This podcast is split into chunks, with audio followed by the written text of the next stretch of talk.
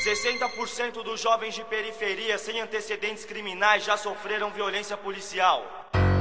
A cada quatro pessoas mortas pela polícia, três são negras. Essa introdução que você está ouvindo marcou uma geração e faz parte de um dos discos mais famosos da história do rap e da música brasileira. Estamos falando da introdução da música capítulo 4, versículo 3, faixa que faz parte do disco Sobrevivendo no Inferno. Em dezembro de 2022, completou 25 anos de vida. Nas universidades brasileiras, apenas 2% dos alunos são negros.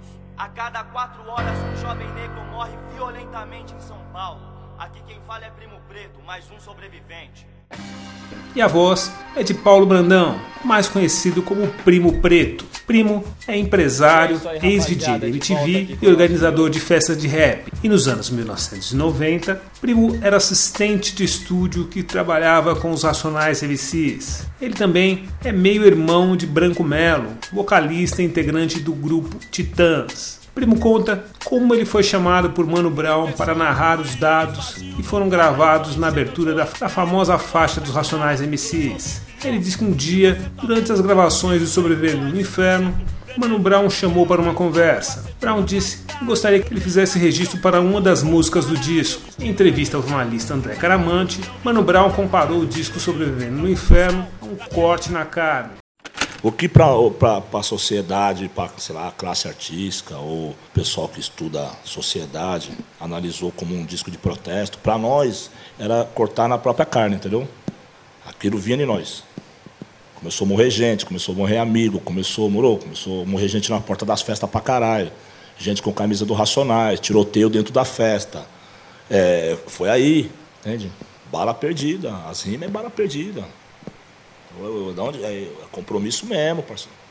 É compromisso mesmo. Na Homem na Estrada já tinha começado, né?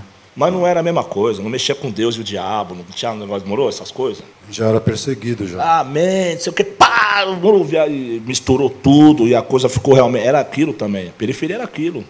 Igreja crente de um lado, um bar do outro. Era aquilo, aquilo lá, era é o disco.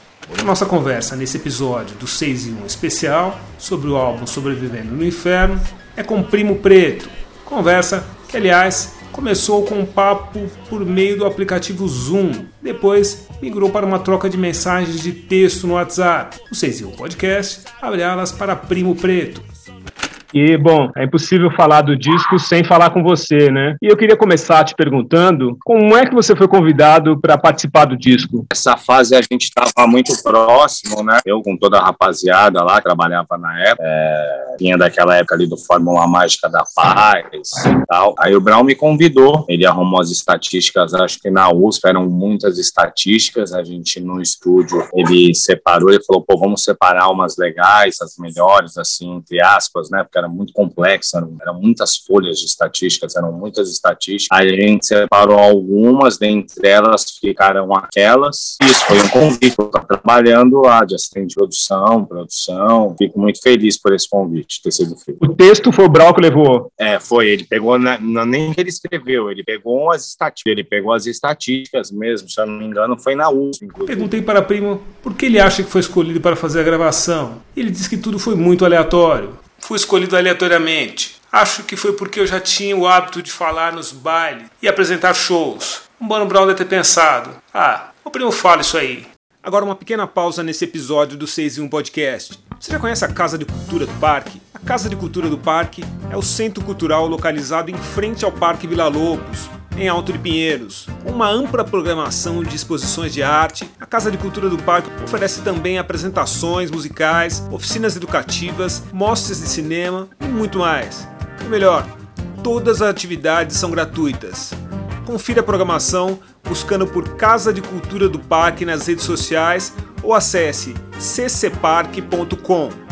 A Casa de Cultura do Parque fica na Avenida Professor Fonseca Rodrigues, número 1300.